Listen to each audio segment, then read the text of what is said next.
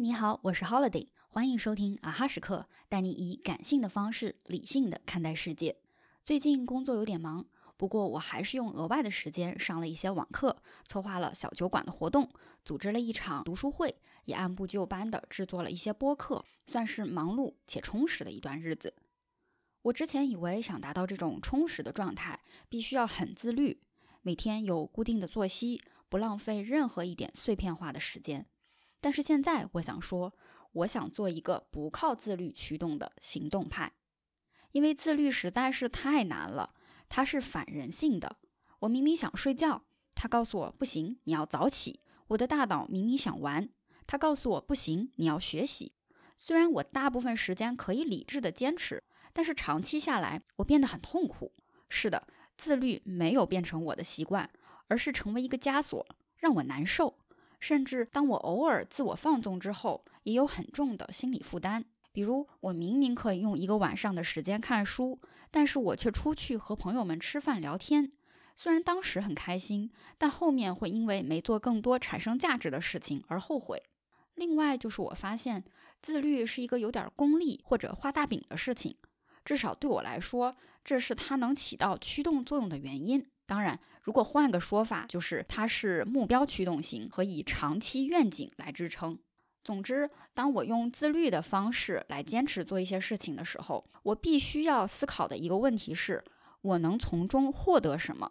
如果一件事情只是开心的好玩的，似乎就不应该被列为该做的事。但是，我们终其一生，不也就是为了开心吗？不是未来的开心就比当下更有意义。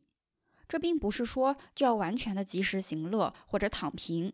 而是能不能用一种不那么痛苦的方式让自己有所成长呢？最近我发现自律之外的另一种驱动力，它有一个非常俗气的名字，叫做热爱。因为喜欢微醺的状态，所以我开始学习调酒，很像是化学家在搞实验，混合不同的酒，碰撞出不同的味道。虽然这件事情也花时间花精力，但是因为这是我原本就喜欢的事，所以完全不用靠自律来驱动。因为喜欢录播课和有故事的人交流，所以我上了一些人物采访相关的课程。虽然要完成一些课程作业，但我很乐意用它来检验自己的成果，而不是被 deadline 推着走，或者为了一个证书、一个学位，用热爱驱动自己。听起来很鸡汤，